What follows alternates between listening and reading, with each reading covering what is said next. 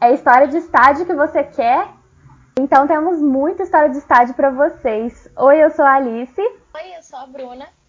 Oi, eu sou a Carol e está começando mais um episódio do nosso querido podcast Papo das Futimigas. E como a Alice já adiantou, esse é um episódio muito especial com histórias de arquibancada, além de nossas histórias de arquibancada, que tivemos que penamos para escolher. Também contamos com a participação de vocês, então muito obrigada a você que mandou o seu, o seu relato de arquibancada para gente no nosso Instagram ou no nosso Twitter, que porventura é futimigaspod. Então vai lá seguir a gente e já fica ligado porque pretendemos, se vocês gostarem muito desse aqui, fazer uma parte 2, não é, amiga? Exatamente. A gente se divertiu muito com as histórias, porque, enfim, tanto as nossas. e a gente consegue se identificar com as da galera, porque já viveu alguma coisa parecida, então é muito divertido. Se vocês gostarem, a gente faz essa parte 2 aí.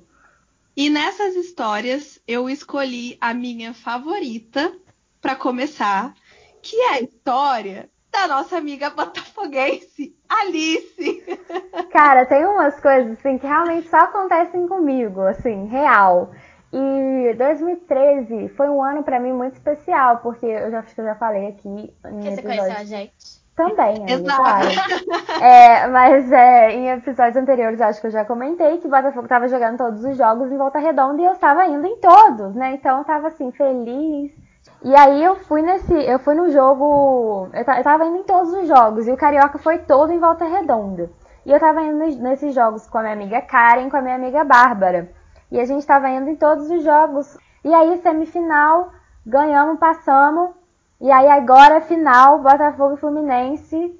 Raulino de Oliveira era a final da Taça Rio, porque o Botafogo já tinha ganhado a Taça Guanabara, então assim, era, né, era ganhar esse jogo ou ir para mais dois jogos.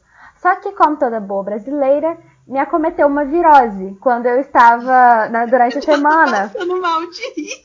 Durante a semana me acometeu essa virose. É, e que eu, assim, falei, não, não existe essa virose chegar até domingo. Não existe, porque assim, não acredito. E eu ainda supersticiosa, falei, fui em todos os jogos, agora não vou, vai perder, não existe isso tal. E aí era uma virose que eu realmente fiquei meio malzona assim mesmo. E aí não sabia o que que era, que era suspeita de dengue, que não era. No final era uma virose, mas assim, na época eu não sabia. E aí eu tava com aquela com aquela angústia assim de não saber se eu ia se eu ia estar tá bem domingo. E eu falei assim, gente, eu vou ter que fazer alguma coisa e tal.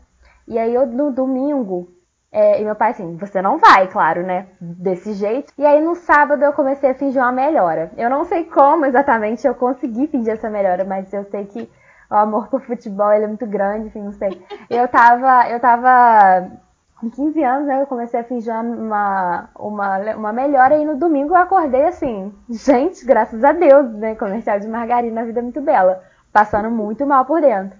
Mas eu falei, aí meu pai, não, então você tá se sentindo melhor, pode ir e tal. Aí eu fui, chegando no estádio, e eu sentei no estádio e comecei a passar mal. Tipo assim, muito, muito mal, assim. Aquele, aquela, aquela situação que em qualquer qualquer perspectiva, a pessoa fala assim: não saia de casa, fique deitada, pois está passando muito mal.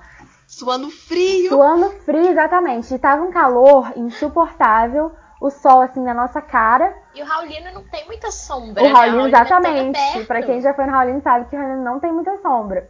Todo mundo em pé, obviamente, jogo final, ninguém tá afim de, de ir no estádio para ficar sentada. E eu fiquei sentadinha, assim, que eu falei. Estou aqui sobrevivendo, pretendo continuar assim para sair daqui. E a Bárbara e a Karen do meu lado falando assim, amiga, e aí, né, e tal. E eu, assim, suando, frio. E aí teve uma hora que eu, tipo, passei muito mal mesmo e tal. E eu, eu vomitei no estádio, gente. Saí, obviamente, de circulação, né? Eu não vomitei na frente de todo mundo. Mas, assim, eu fui no banheiro, vomitei. Cara, eu tava passando muito, muito mal. O fez quatro gols, mas valeu um. Então, assim, toda hora, tipo, todo mundo em pé. E daí era gol, eu levantava, gastava tudo aquilo que eu tinha em mim para comemorar o gol e não valeu o gol, sentava de novo. Só o último gol que valeu. E eu saí do estádio branca. E eu cheguei em casa. E eu cheguei em casa e meu pai, e aí, como é que foi o jogo e tal, né? Parabéns aí, ganhou, não sei o que. Meu pai Flamengo, né? Meio assim. Aí eu falei, Não, acho que eu tive uma piora, mas graças a Deus foi tudo certo o jogo e tal, ganhamos. E aí depois eu voltei a passar muito mal, eu fiquei, sei lá, até quarta-feira desse jeito. E aí, mas eu me arrependo não, pelo menos eu tava lá, vi o Botafogo ser campeão e faz. Ai, essa história é maravilhosa, meu Deus do céu. Eu acho que já fica bem Tô claro chorando quais são as prioridades Uhum. desse grupo. Defina suas prioridades antes, entendeu? Mas assim, gente, todo mundo que me conhece sabe que eu sou uma pessoa muito neurótica. Eu jamais faria isso em qualquer outra situação. Mas assim, eu não sei o que deu em mim. Eu falei, não, tem que ir agora. E fui. Amiga, amor pelo futebol. Exatamente, cara. Toda uma outra, toda uma outra concepção na vida de futebol. Ai, essa história é tudo. Então, para continuar, uma segunda, a nosso segundo depoimento de hoje é de uma pessoa que é muito importante para mim e que foi a pessoa que me fez Flamengo, que é o meu pai, Eduardo Malachini.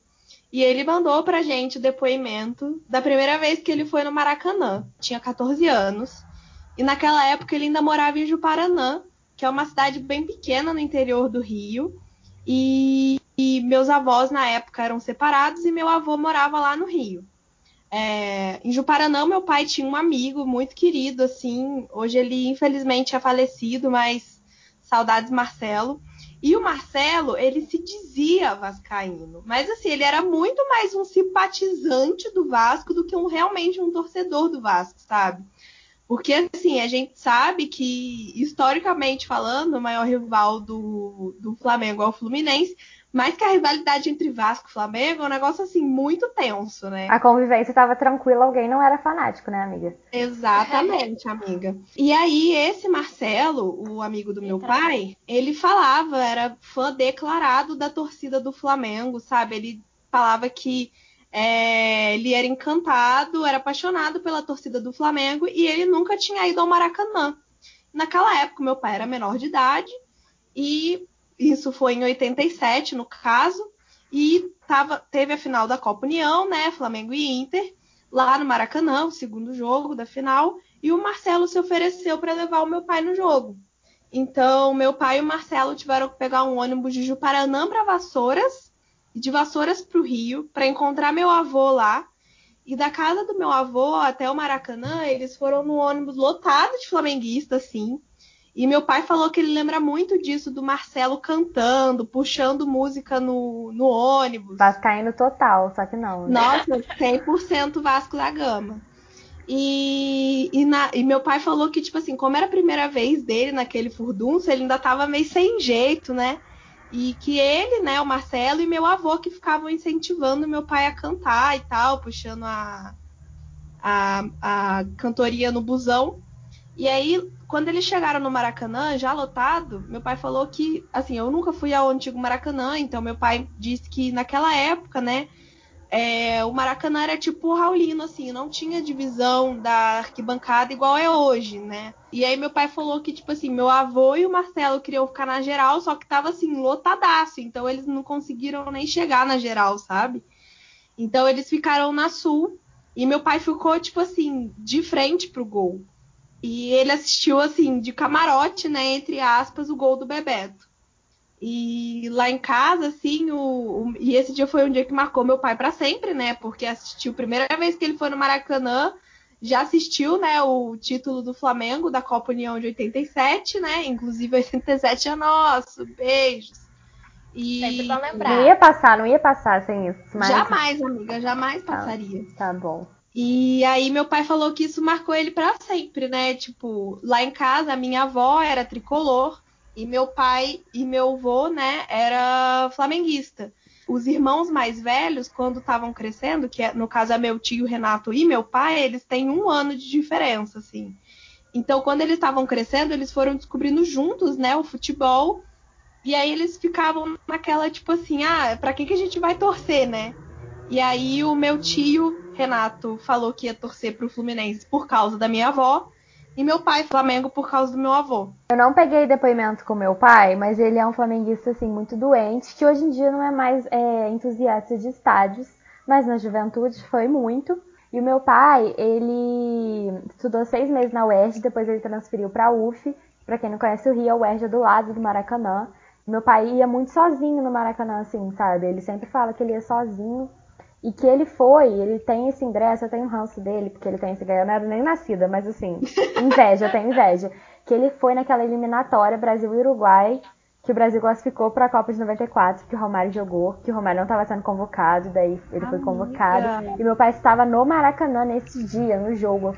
E já emendando aí nessa história, né? Falei do meu pai na arquibancada, então eu já vou emendar o meu relato de hoje, é, que foi de uma coisa assim muito aleatória que aconteceu, porque assim, eu e meu pai, a gente tem o costume de sempre comprar os uniformes do Flamengo juntos. E a gente sempre personaliza igual. E toda vez que a gente vai no, no estádio, a gente combina, né? A gente vai combinando, tipo, ah, qual vai ser o uniforme que a gente vai usar hoje?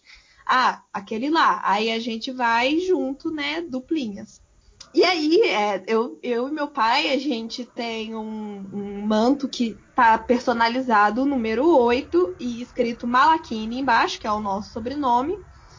E aí eu fui ao, Marac... ao, Maracanã, não. Esse jogo foi no Raulino, foi um jogo de, de carioca. Eu nem lembro muito bem qual foi o jogo, só sei que foi um domingo à tarde.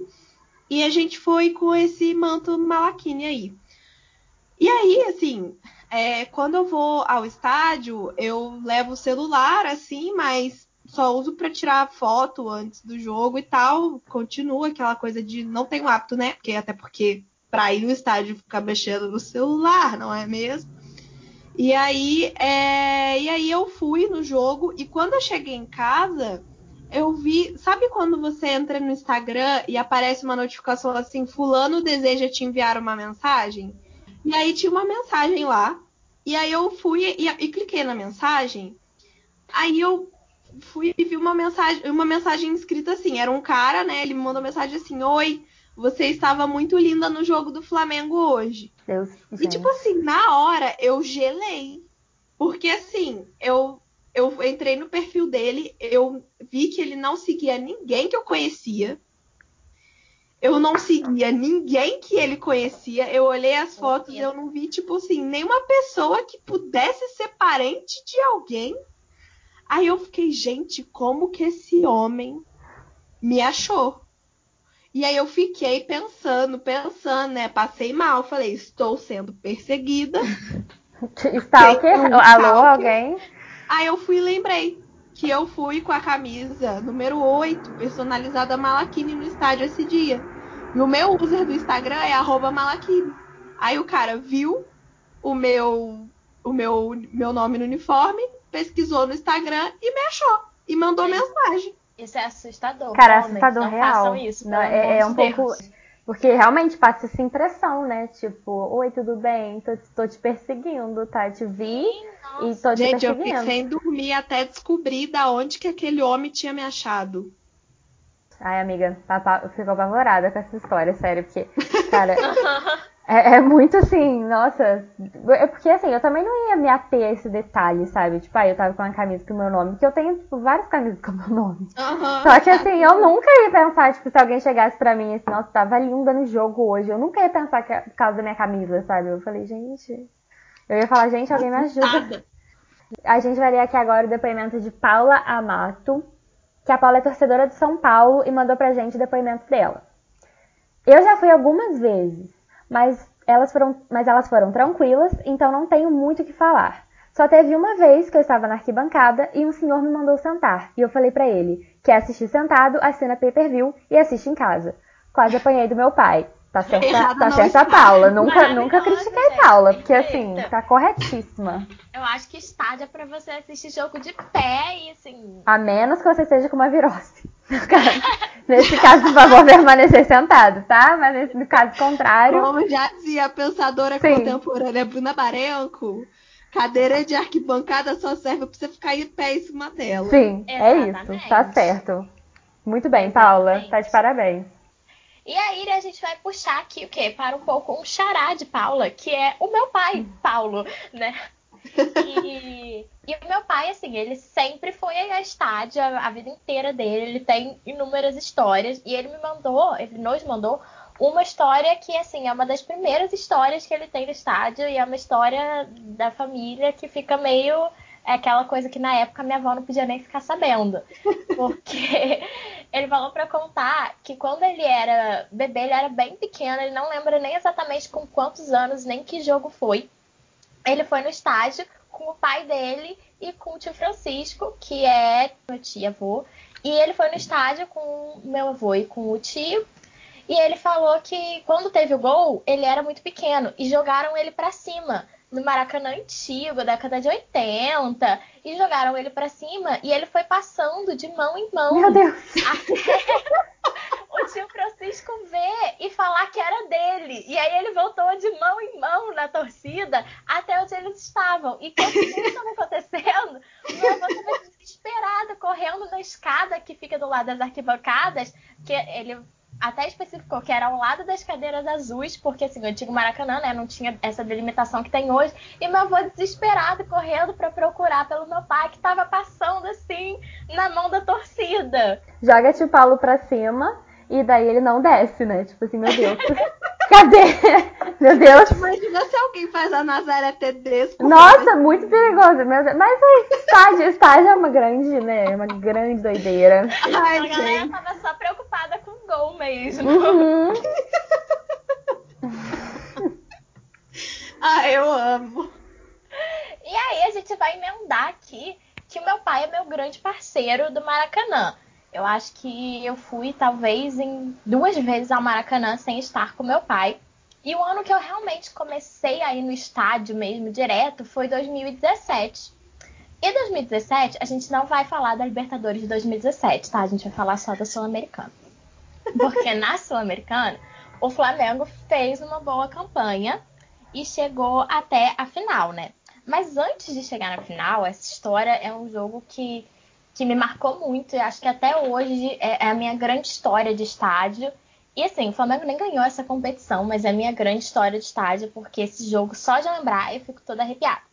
Que foi as quartas de final contra o Fluminense. E aí já junta, né, aquela rivalidade do Fla-Flu e tudo mais. E eu fui nesse jogo com meu pai. O primeiro jogo tinha sido mando do Fluminense e o Flamengo tinha ganhado de 1 a 0. Os dois jogos foram no Maracanã. O segundo jogo era mando do Flamengo, então a gente foi, setor norte, no meio da galera, todo mundo né, animado, confiante, porque na época a gente já tinha assim, a torcida do Flamengo ela tem essa característica de achar que ela vai ser campeã com qualquer time. Qualquer time. Né, a gente tinha aí um time já, já tinha Diego, já tinha Everton Ribeiro, já tinha um time mais arrumadinho e a gente estava certo que íamos ganhar, que ia ser super tranquilo esse jogo. Mas enfim, o Flamengo ele jogava pelo empate. O que eu vejo como uma desvantagem para o Flamengo, porque o Flamengo ah, não sabe jogar. Qualquer com... time, amiga. Quando ele só depende ele dele mesmo, com... a tragédia vem. Ele não sabe jogar com vantagem, é perigosíssimo. E assim, três minutos de jogo, o Fluminense fez um gol. E aí foi aquele baque, né? Como assim? Mas beleza, três minutos de jogo. Logo depois do gol do Fluminense, o Flamengo empatou com um gol de falta do Diego. Inclusive, saudades, Diego pode fazer mais um gol de falta aí. A torcida ficou mais tranquila, deu aquela respirada. Mas ainda no primeiro tempo, no finalzinho do primeiro tempo, era um jogo muito corrido, muito assim, muitas chances para os dois times. O Fluminense fez 2 a 1 no final do primeiro tempo. E 2 a 1 né, um placar ainda ok. Se o Flamengo empatasse mais um golzinho, a gente estava classificado. Só que assim que começou o segundo tempo, o Flamengo começou a jogar muito mal. E o Fluminense fez 3 a 1 E eu não sou uma pessoa que sabe perder, o que é muito difícil quando você gosta de futebol. E eu nunca vi o Flamengo perder no estádio. Eu já vi vários empates, mas eu nunca vi o Flamengo perder. Então, quando tava 3 a 1 assim, me bateu uma, uma depressão eu, eu, fiquei desesperada. E eu sentei na cadeira, eu tava em pé o tempo inteiro. E eu sentei e eu comecei a falar: eu, eu quero ir embora, eu não, não quero ver isso, o que, que tá acontecendo? Eu não quero ver isso. E aí foi essa hora que eu acho que assim, meu pai me ensinou a, a maior lição que ele já me ensinou no futebol. E ele já me ensinou várias, né? Ele me ensinou a gostar de futebol, mas essa foi a maior lição de todas. Porque ele tem, né, uma vida de Maracanã, ele já viu muita coisa. E eu nunca vou esquecer que ele me colocou de pé. Ele me puxou, me colocou de pé, segurou meu ombro e falou: Olha isso aqui, apontando para a torcida. Olha essa torcida. A gente vai ganhar esse jogo. A gente não pode desistir nunca. Eu fico toda arrepiada, gente.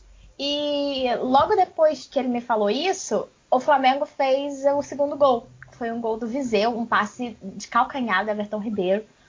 E assim, depois desse gol, a torcida explodiu. Eu acho que é o tipo de jogo que a gente pode falar que, que o gol foi da torcida. Porque se não fosse a, a, torcida o tempo inteiro ali empurrando o time, talvez não tivesse acontecido. Eu acho que tem, tem muito uma relação do, da torcida do Flamengo e do time, principalmente no Maracanã. Muita chance perdida. O empate veio aos 38 minutos com uma bola que eu acho que foi o Rafael Vaz. Eu posso estar errada, mas acho que foi o Rafael Vaz. Nunca critiquei. Que Grande zagueiro. Perto da área, a bola a bola foi na cabeça do Arão e o Arão fez gol da classificação. E, Outro que adoro, nossa, assim, gosto demais. E o meu pai me pegou, ele me levantou de novo, me pegou no colo.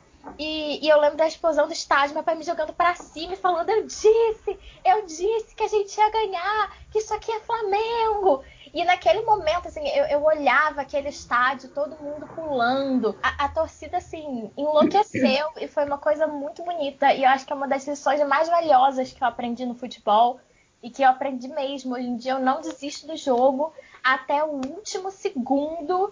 Mas até para quem não gosta de futebol, assim, eu acho que para qualquer time, para a seleção brasileira, enfim, existem poucas sensações na vida melhores do que do que a de um gol, assim. Especialmente quando você está no estádio e seu time faz um Com gol. certeza. É uma alegria que toma conta de você, que é tão grande que você não sabe nem o que você faz com aquilo tudo, né? Tipo assim. Amiga, quando sair a vacina, é, a vacina, tô na fila do Maracanã pra comprar Cara, ingresso. Realmente é uma coisa assim, é muito surreal que a, a, a coisa, tanto que eu até melhorava para levantar rapidinho na minha virose, porque é uma coisa que assim, é, que vem de uma vez que você não consegue explicar assim, você grita e olha para as pessoas do seu lado, abraça as pessoas do teu lado, vem vacina. E assim, é, é, inexplicável, assim, é uma emoção muito grande. Pelo menos para mim, tem pouca coisa na vida que se equipare à emoção do momento do gol, assim. Não, amiga, com certeza. E falando em abraçar estranhos, temos logo em seguida o depoimento da Emily Machado, que mandou o depoimento dela pra gente. E ela disse assim: tenho histórias de inúmeros tombos na arquibancada. Uma delas foi um tombo bonito no meio da sul no Maracanã.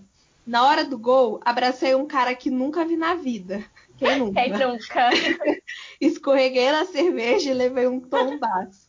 Na hora nem cheguei a sentir dor, mas no outro dia tava um roxo enorme. Ai, meu Deus. Deus. Não só ela abraçou um estranho, como também ela estava totalmente anestesiada pela adrenalina, que é uma coisa que acontece, né, com todos nós, hein, Emily? Arrasou. A arquibancada causa isso nas pessoas. Causa. Quem nunca deu aquele tropeçozinho no estádio, né? Eu faço muito isso quando eu tô pulando, comemorando alguma coisa que eu vou, vou é, é, voltar pro chão, assim, eu viro meu pé direto. Não sei como ainda não aconteceu um acidente. Agora eu vou ler para vocês o depoimento da Amanda Lira. Vamos lá. Minha história não chegou a ser num jogo específico, mas antes dele acontecer. Eu estava numa rodinha de amigos e cheguei a comentar que iria a um certo jogo de futebol no outro final de semana. E começaram a me questionar com aquelas perguntas. Sabe o que é isso? Sabe o que é aquilo? Duvidando, duvidando pelo meu interesse pelo esporte e como se eu tivesse que provar que eu entendia minimamente sobre o futebol e o mínimo nunca era suficiente para, aquele, para aquelas pessoas. Tenho certeza que me perguntaram tudo isso só por eu ser mulher, sendo que todo amigo homem meu nunca foi questionado por esses motivos. Amanda, vá ao estádio. Passou por isso, né? Faça seu carnaval, e fique, Ai, seja gente, feliz. E eu só queria fazer um adendo aqui para enaltecer a Amanda, porque a Amanda é aqui da minha cidade, né? Da cidade que estou morando, no caso, de São José dos Campos. E a Amanda nada mais é que diretora e mestre da bateria universitária da Univap, tá, amores? Então, assim, gente, respeita a mãe. Bom, tá gente, e agora a gente vai voltar para aquela Sul-Americana de 2017, porque aparentemente aconteceu muita coisa e marcou muita gente. Esse depoimento é, ele foi enviado por Bruna Dias. E Bruna, minha xará, também estava lá nesse final da Sul-Americana, compreendo um pouco essa dor. E ela falou o seguinte: foi na final da Sul-Americana, Flamengo Independente. O primeiro jogo foi 2 a 1 para eles, e o Flamengo precisava ganhar aqui de qualquer jeito foi um jogo caótico desde o começo. porque fora do estádio teve muitos confrontos com os torcedores que não conseguiram ingresso. Eu cheguei cedo e peguei meu lugar, mas quando foi se aproximando das 9 horas, teve uma invasão e claramente dava para ver que o setor norte estava superlotado e o setor leste, que é onde eu estava, também. O pessoal estava nas escadas porque não tinha mais espaço. O jogo começou e foi dramático do começo ao fim. Acabou um a um com o Independente campeão. E aí ela completa que o que ela sempre fala pro pai dela é que ela não tem medo de ir no Maracanã, desde que o Flamengo ganhe, porque quando não ganha, aí é que tá o problema. Pois é. No final do jogo, houveram muitos conflitos fora do estádio e um quebra-quebra no setor norte. no setor que eu estava, não houveram incidentes dentro do Maracanã, como a TV mostrou, mas foi fora que o bicho pegou. Eu e meu pai ficamos dentro do estádio por cerca de uma hora, sendo que dentro do estádio a gente já estava sentindo os efeitos dos gases lá fora e muito barulho de bomba. O maior problema foi porque os conflitos começaram a, começaram a acontecer na saída do nosso setor. E além de mim, tinha muitas crianças com os pais que estavam no estádio tentando esperar uma hora para sair. O pior de tudo foi que várias pessoas pediram para deixar a gente sair por outra saída. Nesse caso, teríamos que passar pelo gramado só para acessar outra saída do estádio e ninguém autorizou. A gente acha essas coisas, fazer um comentário aqui, um absurdo, como às vezes parece que as organizações não têm o mínimo de respeito pelo torcedor, né? Sim. Nossa, sim. E se não fosse torcedor, não teria futebol. E aí ela diz que ela e o pai dela saíram depois de uma hora, porque estavam com muito medo do ônibus deixar eles lá, porque eles estavam de excursão. Mas ainda tinha muitos conflitos fora do estádio, saíram correndo com bala de borracha acontecendo, assim. Foi igual cena de filme. Eu e meu pai correndo e os policiais na nossa frente dando tiros de borracha e os torcedores tacando pedra. No final deu tudo certo, mas não é algo que devemos cultivar nos nossos estádios nunca, porque isso não é futebol. Não é mesmo. Eu conheço muita gente que estava nesse jogo, tanto vocês duas, Sim. a própria Bruna.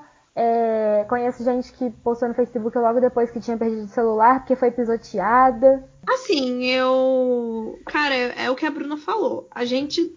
A gente, assim, torcedor de futebol, é claro que a gente fica puto quando o time perde, mas assim vandalizar, violência, não é nenhuma justificativa para poder é, tirar do corpo essa frustração da derrota, sabe? Cara, é tipo assim, é você danificar um bem público, danificar e tipo assim, e colocar risco na vida das outras pessoas, sabe? É muito e sério. Você ainda tá prejudicando o seu time, né? Se você Exato. a raça, por exemplo, tá, tá, até, tá até hoje sem poder ir depois desse jogo a raça, no caso, maior torcida organizada do Flamengo, né?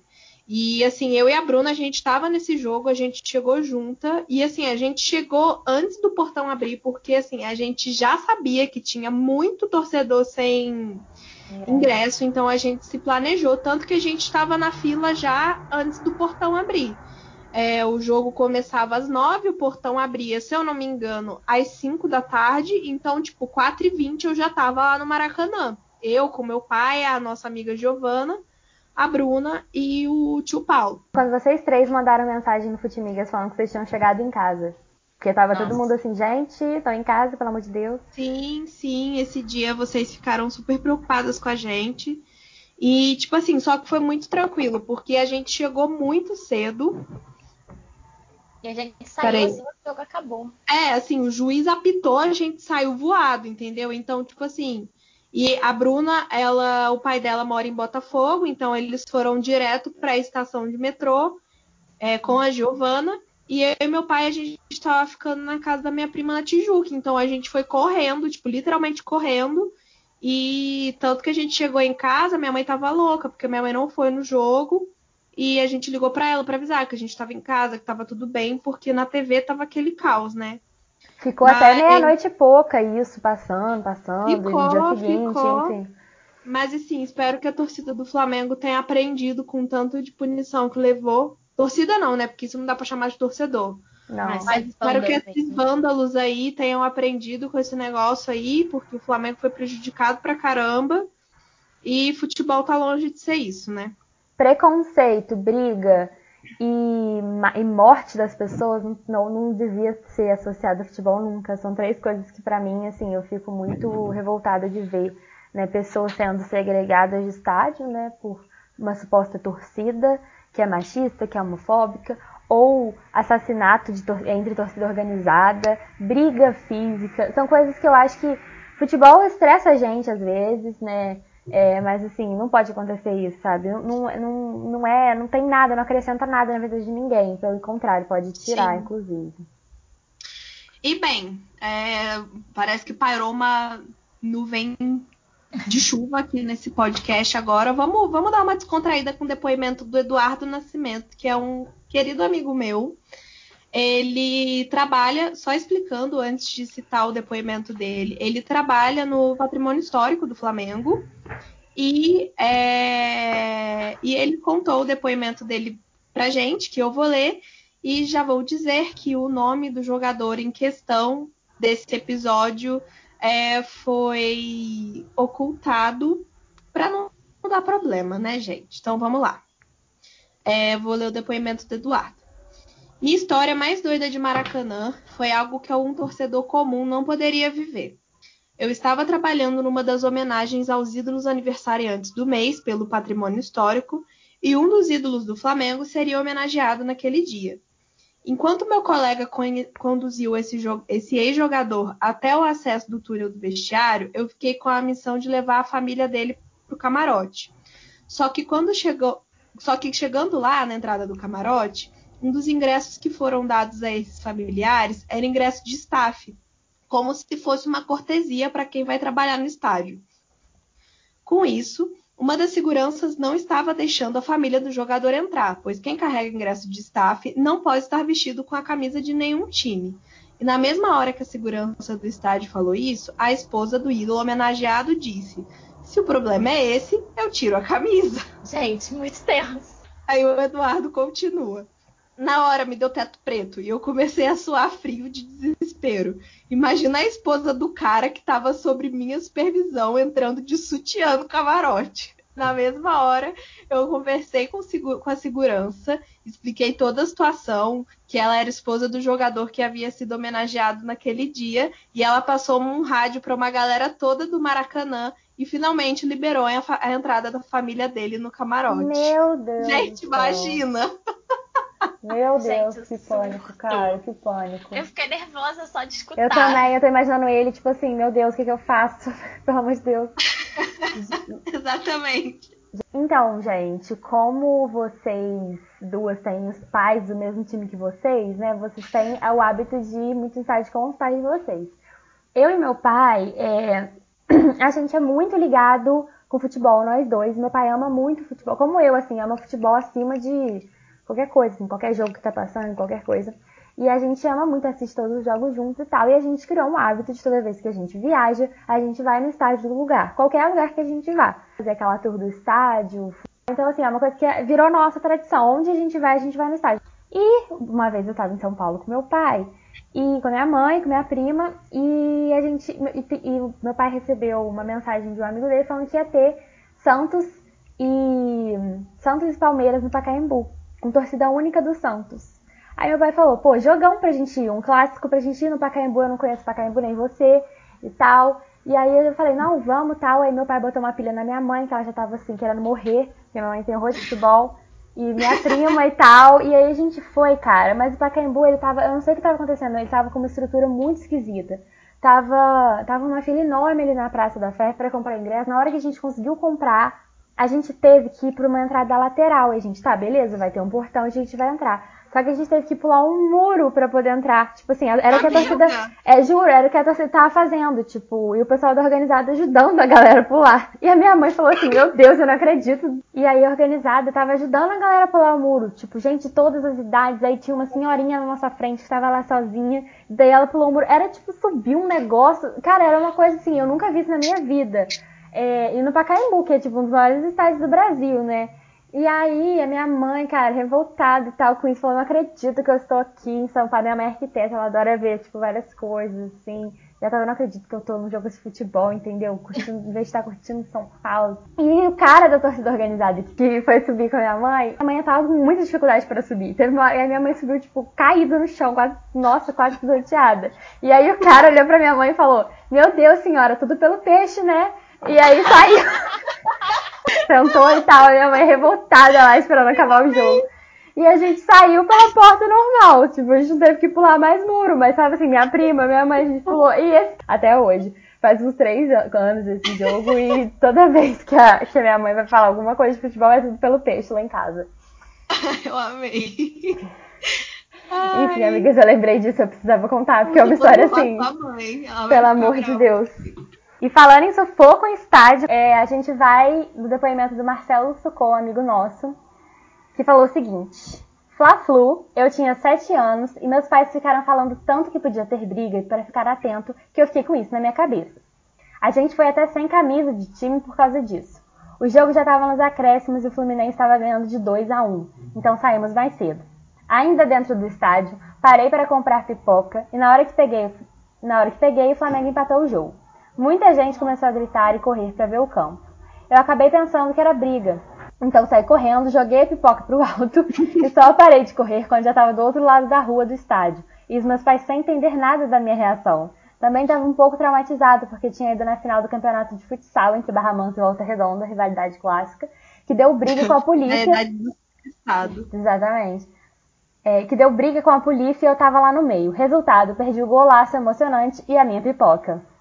Coitado. Espero experiências posteriores melhores para você no estádio, Marcelo. Amém. Amém. Falando, né, de crianças em estádio, esse é o depoimento de Giovana Afonso, e ela é torcedora do Botafogo, assim como a nossa amiga Alice.